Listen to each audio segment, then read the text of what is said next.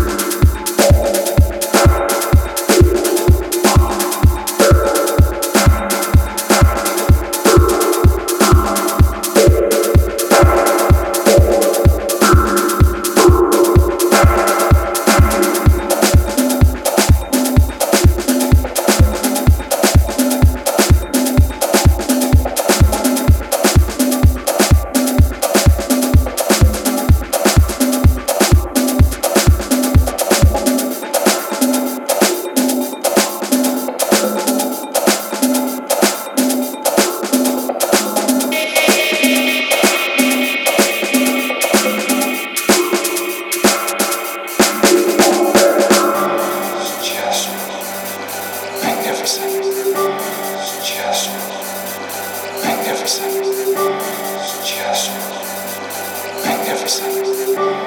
Just